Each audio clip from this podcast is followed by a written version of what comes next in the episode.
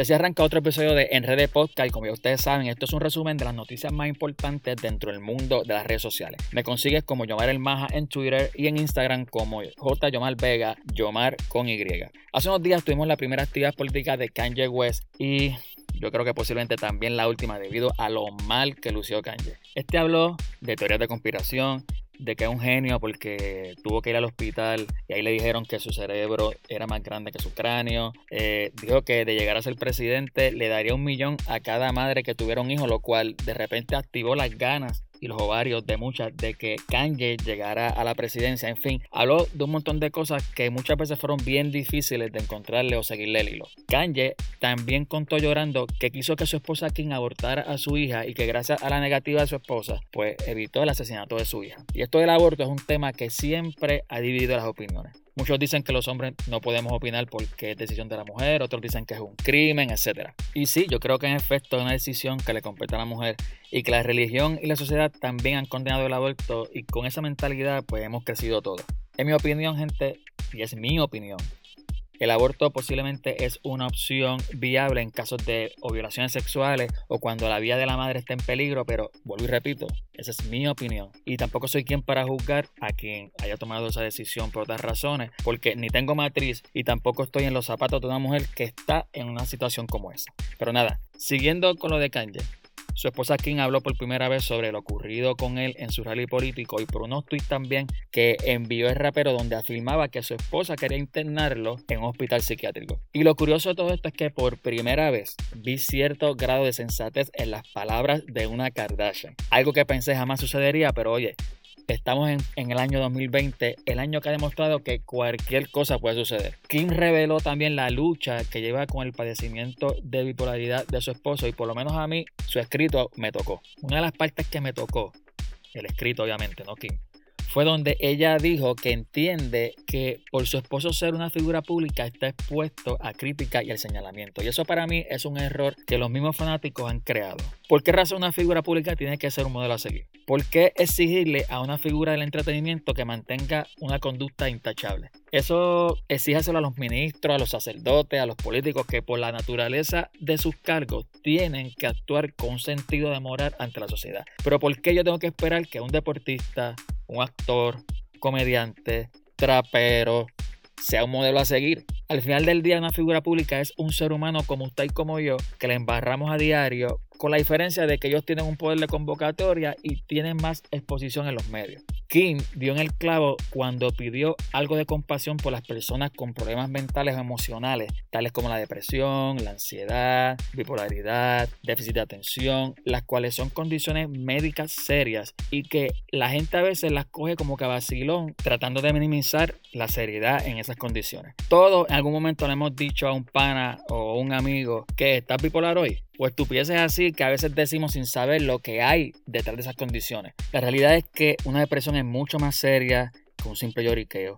Y el ADD es mucho más serio que una mera distracción, gente. Son desbalances químicos en el cerebro que merecen ser tratados con seriedad porque provocan que la persona no tenga control de sus actos o pensamientos en muchas ocasiones tal y como le pasó a Kanye. Así que en resumen, vamos a estar más pendientes a esas personas cercanas que tenemos que sufren de algunas de estas condiciones. Porque yo estoy bien seguro que un poco de comprensión y el sentir que alguien los escucha, los entiende, es bien necesario para lidiar con ese tipo de condiciones. En el próximo tema vamos a tocar lo del salpafuera que se ha formado con el corillaje de turistas que llegaron a Puerto Rico en medio de la pandemia del coronavirus. Gracias en parte a que muchas líneas aéreas zumbaron unos pasajes a precios ridículos, tales como a 11 pesos cada ida, lo cual con ese precio yo dudo que te puedan asegurar que llegues vivo a tu destino, ¿sabes? 11 pesos, gente, más caro sale una prueba de coronavirus. E, en esa. La cosa es que vimos desde perreos en el condado, vimos a modelos eh, con carnes al por mayor, caminando en traje de baño por el Molo San Juan y hasta una mega pelea en el aeropuerto, la cual por primera vez no tuvo nada que ver con que te hayan cobrado 29 pesos por un quesito y un café. El problema es que rápido hubo gente tratando de sacar la carta del caché diciendo que los que compraron los pasajes a 11 pesos eran y que cafre. Mire, hasta el más rico o el más culto compraría un pasaje a 11 pesos. Así que déjese de eso. Porque si no hubiera pandemia, ahora mismo usted estaría comprando un pasaje a precio de pulguero. Y el problema no es el precio, el problema es el turista que viene a vacacionar sabiendo la situación de salud que hay en el país. Porque usted mismo sabe que fuera del pasaje, vacacionar en Puerto Rico es bastante caro. Yo le voy a dar un ejemplo. En el complejo donde yo vivo, vinieron un par de turistas por una semana que de seguro consiguieron el pasaje en una bolsa de Cracker Jack. Pero entonces el Airbnb donde se quedaron le cobró 225 dólares la noche por una semana. ¿Eso lo paga un pobre? Claro que no. Algo que quiero llevarlo es que el precio pagado no determina el comportamiento de una persona. Váyase al Marshall de Hijo San Juan o al de Montelledra y verá a las doñitas estas con el pelo lleno de spray bajándose de sus Bentleys y de sus Maseratis para comprar allí a precios más bajos. ¿Eso les hace cafre? Claro que no.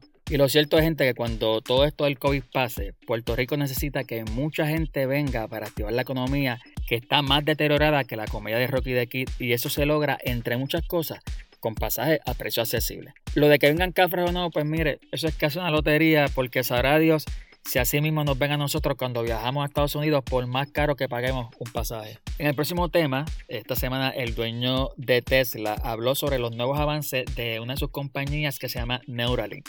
¿Qué es Neuralink?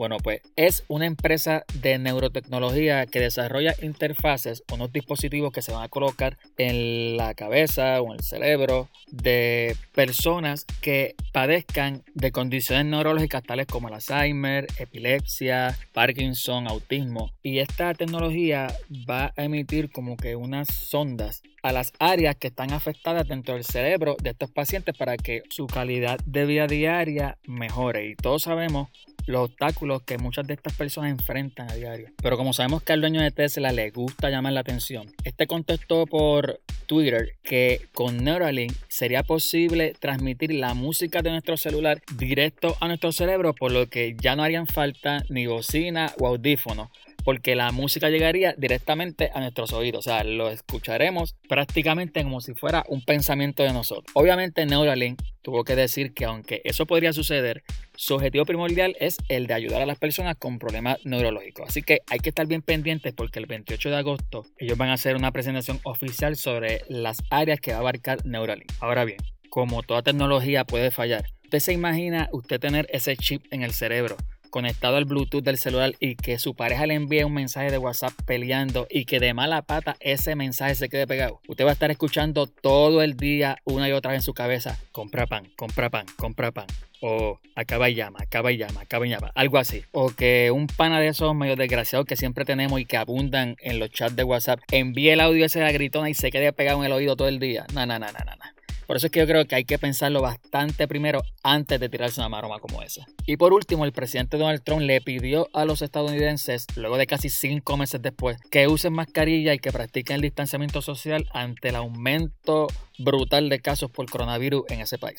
Esto es sencillo, gente. Trump está perdiendo en todas las encuestas que se han hecho, incluyendo las de Fox, y él sabe que tiene que cambiar su discurso para poder liberar la pelea ante el cáscara de Joe Biden, porque sabe que el manejo de la pandemia del coronavirus posiblemente le costará las elecciones. Esto él no lo hace porque quiere. Esto es una mera y simple estrategia política.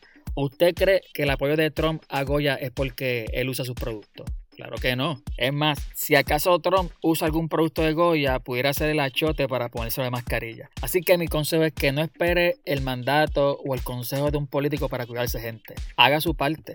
Y si usted no quiere hacerlo por usted, pues mire, hágalo por las personas que viven bajo su techo o las personas que lo rodeen. Es simple y sencillo sentido común. Ese mismo sentido común que le dice que un pasaje a 11 pesos de seguro viene con puño y perreo incluido en el vuelo. Así que gracias por volver a escucharme. Si les gustó, compartan este podcast y den sus comentarios en mi Instagram, J. Yomar Vega. Yomar con Y para saber su opinión del mismo. Así que se me cuida, mi gente.